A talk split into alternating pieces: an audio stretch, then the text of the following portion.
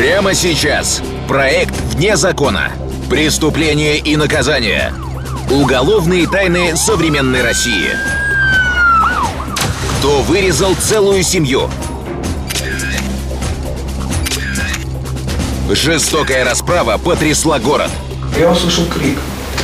Дед закричал «Помогите, убивают!» Любовь как повод для убийства. К ногам роковой красотки он бросил все, даже чужие жизни. Поражает просто. Цинизм поражает. Преступления, в которые невозможно поверить. В проекте «Вне закона».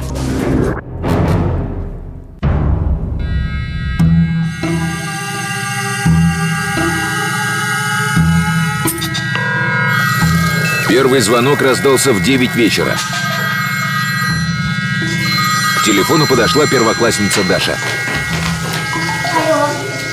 Трубке послышалось чье-то тяжелое дыхание, а после короткие гудки. Даш, кто там звонит? Не знаю. Через час телефон зазвонил снова. И все то же молчание. Никто не мог и предположить. На другом конце провода убийца. Он удостоверился, что жильцы дома. И уже идет в гости. Влюбленный палач.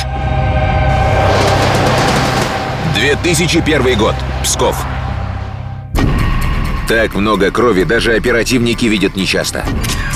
На лестничной клетке первого этажа будто разлили красную гуашь, а в ней отпечатались следы босых ног. Умирающий, истекая кровью, пытался достучаться до соседей, но никто не пришел на помощь. Даже в правоохранительные органы позвонили только на утро. Еще более страшная картина открывалась за распахнутой настежь дверью. У порога квартиры бездыханно лежал пожилой мужчина. Его тельняшка насквозь пропиталась кровью. В спальне на кровати сыщики обнаружили истерзанное тело женщины, а в другом углу комнаты у телевизора мертвую девочку в детской пижаме с перерезанным горлом. Из материалов уголовного дела. Погибшие супруги Валерий и Наталья Комаровы. Работают, не пьют. По месту жительства характеризуются положительно. Убитый ребенок – внучка Комаровых. Даша, 7 лет. Приехала погостить из Санкт-Петербурга. Картина ужасающая, скажем так, до сих пор э, в памяти. Это как фотография. Это место, это квартира, и, это тело, и эти тела. Весть о шокирующем преступлении быстро облетела Псков. Горожане гадали, кто расправился с целой семьей и почему с такой жестокостью. Даже ребенка не пощадили. Расследование в правоохранительных органах взяли под особый контроль. Место преступления тщательно исследовали. Образцы крови и два кухонных ножа, обнаруженные рядом с мертвыми телами, отправили на экспертизу в Санкт-Петербург. Какие придут результаты? Оставил ли убийца следы? Пока причина кровавой расправы была неясна. Все вещи в квартире находились в порядке, ничего не пропало. Даже деньги 300 долларов и те лежали на видном месте. Так за что же неизвестные убили стариков и ребенка? Поражает просто. Цинизм поражает. Специалисты еще работали над сбором улик и материалов, когда в квартиру вернулся сын убитых Дмитрий Комаров. Дмитрий Комаров, 24 года. Образование среднее. После школы охотно пошел в армию. По окончании срочной службы подписал контракт. Десантник. Физически силен, психически уравновешен. То есть по его приходу, возвращению домой уже группа, следственная, оператив, следственная оперативная группа и, э, в принципе, все подразделения, весь уголовный розыск, следственный отдел находились на месте происшествия. Дмитрию понадобилось время, чтобы отойти от шока и начать давать показания. Он рассказал, роковую ночь провел у своей девушки. О том, что родители и племянница убиты, узнал, когда вернулся домой. Казалось, парень искренне переживает. Но можно ли ему верить? Что, если он притворяется, что убит горем? Сомнения возникли у сыщиков не случайно. У них были основания подозревать Дмитрия Комарова. Судя по нетронутым замкам на двери, хозяева сами открыли дверь убийцы.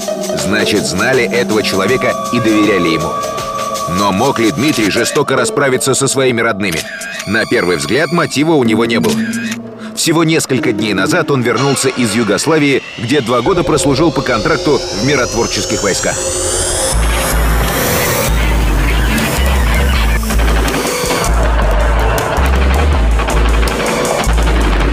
Вообще-то у нас весь город, в общем-то, по контракту ребят много отслужили, и в городе этим было... Все знали, что приезжают, покупают кто-то и квартиры, и машины хорошие. Вернувшись, Дмитрий подарил отцу новую машину. На заработанные по контракту деньги собирался купить квартиру. Дела шли так хорошо, что многие семье Комаровых завидовали.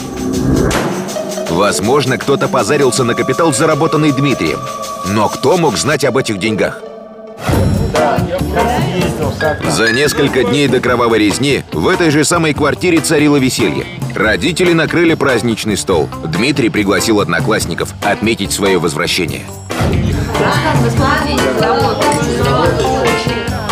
Школьных друзей интересовали все подробности службы контрактника за рубежом. Роман Любомиров, 24 года, одноклассник Дмитрия Комарова. Присутствовал на вечеринке по случаю возвращения Димы из Югославии. Ну, собственно говоря, пивали, разговаривали.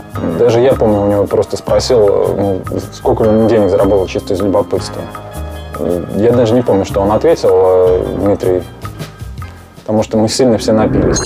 А вот убийца наверняка запомнил ответ и решил, что в доме хранится крупная сумма денег. Версия налета с целью ограбления вышла на первый план. Это тягчайшее циничное преступление, во главу которого было поставлено одно завладение деньгами. Вот деньги, деньги, ничего кроме денег. Эти молодые люди ничего не представляли. Участники застолья попали под подозрение следствия. 2001 год. Псков. Расследование жестокого убийства семьи Комаровых продолжалось. Одноклассников сына погибших вызвали на допрос. Сразу же в наше поле зрения попал этот круг лиц. Там было порядка четырех молодых людей и несколько девушек, с кем они встречались. Все сожалели о трагедии в семье Комаровых. Добрым словом вспоминали погибших.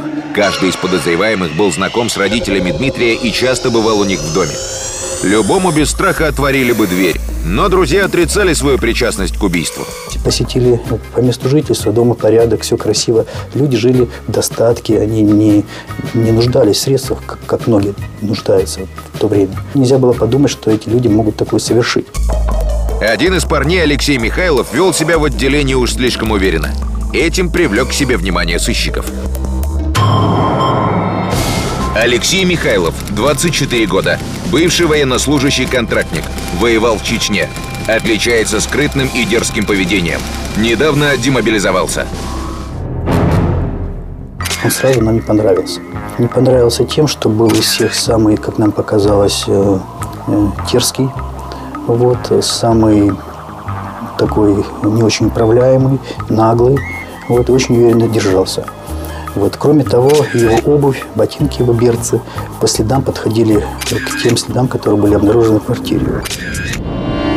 Неужели друг детства оказался жестоким убийцей? По словам знакомых, по возвращении из Чечни Михайлов ударился в загул и даже не пытался найти работу. Он изменился. Это было очевидно, видно. И он еще говорил, что он э, не может больше плакать. Он, у него слезы ушли. Вот. Никто ему в душу не лез и не спрашивал, почему он не может э, плакать.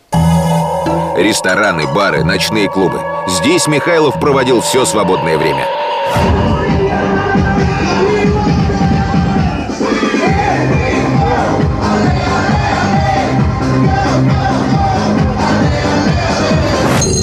На одной из дискотек Алексей познакомился с Машей. Мария Петренко, 22 года. Профессионально занимается танцами. Вместе с коллективом много гастролирует за рубежом. Девушка из благополучной семьи. Привыкла к достатку. Она э, для него была очень многим на тот момент в его жизни. Э, ну, наверное, он просто голову потерял от нее. А она девушка, привыкшая к красивой жизни. Михайлов влюбился в девушку, которая оказалась ему не по карману. В этой ситуации мужчины часто совершают необдуманные поступки. Чтобы добыть деньги, готовы пойти на все. Даже на убийство.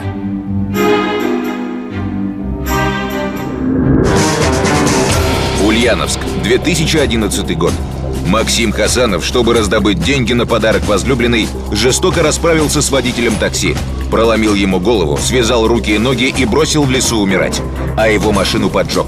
Выручкой отморозка стал мобильный телефон и 3000 рублей.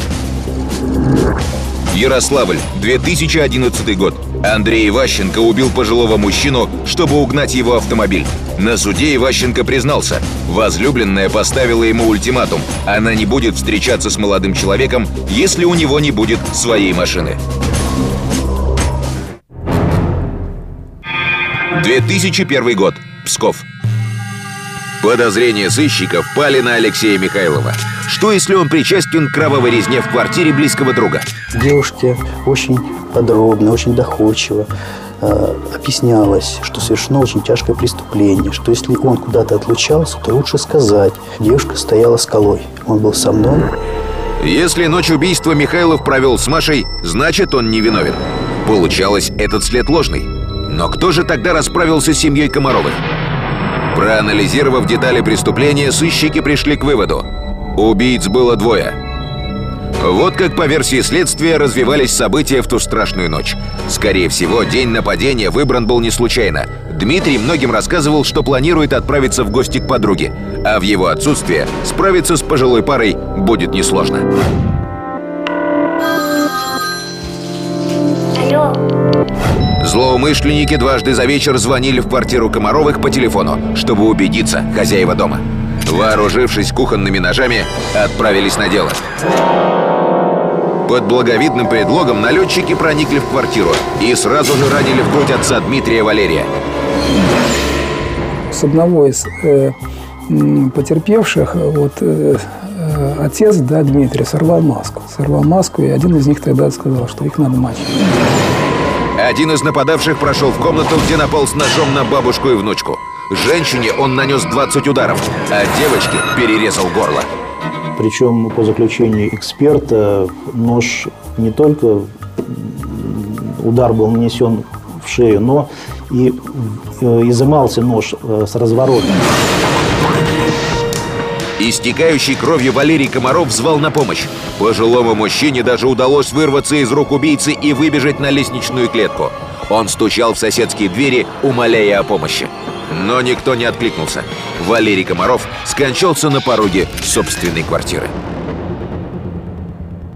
Множественность причинения телесных повреждений, наверное, и и является тем, чтобы кого-то понудить, значит, чтобы отдали деньги. Испугавшись, что соседи слышали шум борьбы и крики, убийцы бросились на утек из квартиры. Скорее всего, они просто не успели взять деньги. Они бежали по темной улице, хотя за ними никто не гнался. Навстречу попался одинокий прохожий, но он не успел разглядеть их лиц. Преступники запрыгнули в припаркованную машину и с погашенными фарами выехали со двора.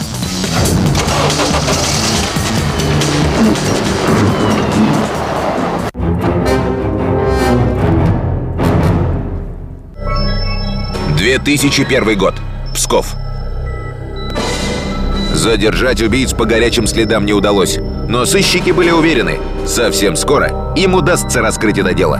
Для такого оптимизма были серьезные основания. Наконец пришли долгожданные результаты экспертизы из Санкт-Петербурга. При экспертизе крови, которая была обнаружена в квартире, э, было выявлено, что одна кровь не принадлежит членам семьи, то есть не принадлежит убитым. Вот, кровь была преступника. Это подтверждало догадку следователей. Покойный Валерий Комаров в процессе борьбы сумел отобрать нож у налетчика и ранить его. Рана была довольно глубокая, порез с внутренней стороны бедро было разрезано. Эта зацепка давала надежду на успех в расследовании дела.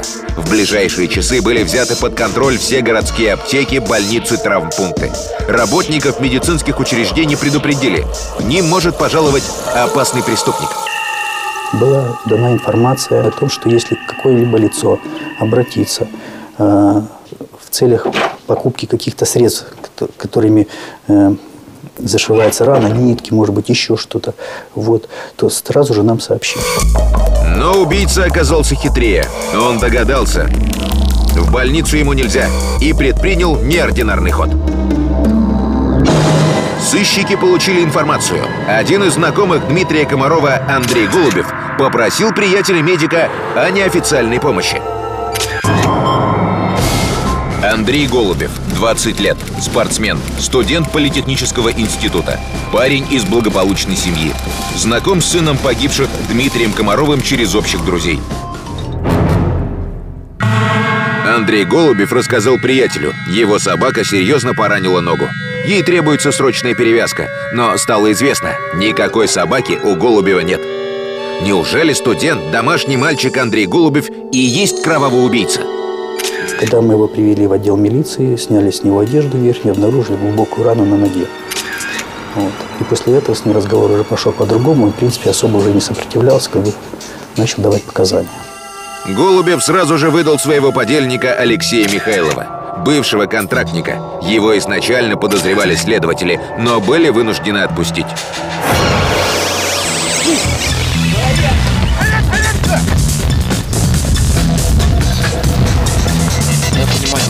Встаем! В отделении Михайлов не стал отпираться. Сознался, пошел на убийство ради невесты.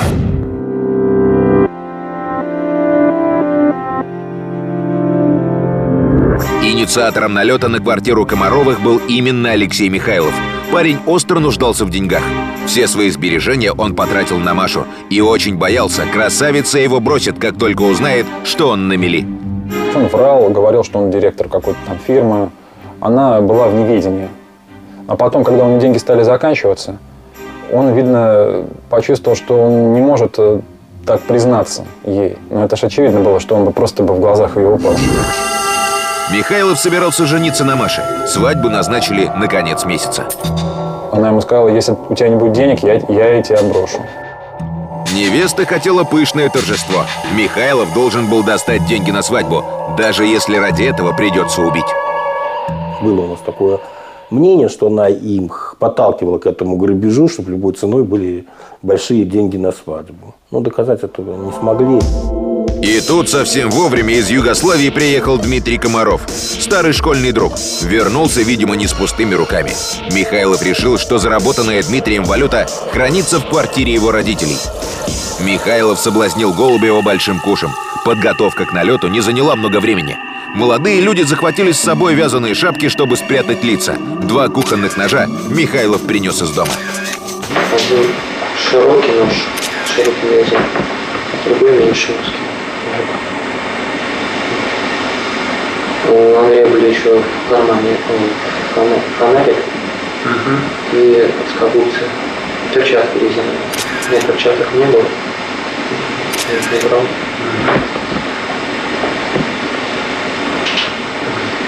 Потом мы сели, проехали в дом. Валерий Комаров открыл дверь друзьям сына, не подозревая подвоха, и сразу же получил удар ножом в грудь. Я услышал крик. А, Дед закричал, помогите, убивают. Кричал громко, причем. Меня даже это ошарашило сначала, не понял, почему так. Я поднял глаза вверх, и я увидел э, кровавое пятно на груди деда. И он отнял у меня нож, я просто уже сконцентрировал, после этого сконцентрировал свое внимание на том, что у него в руках нож, и мне нужно как-то уже в этой ситуации выжить. Он несколько раз пытался по мне попасть, в конце концов попал. Михайлов оставил Голубева бороться со стариком. Коротко приказал «добей». Сам ринулся в комнату. Семилетняя Даша с бабушкой готовились ко сну. Первый убийца настиг пожилую женщину. 20 ударов последовали один за другим. Шансов выжить у нее не было.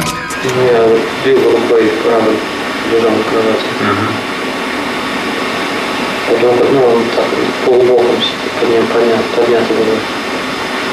Потом, когда человек упал, еще раз, один раз ударил, но я промахнулся, я думаю, в подушку попал. Ну, я раз пять ударил.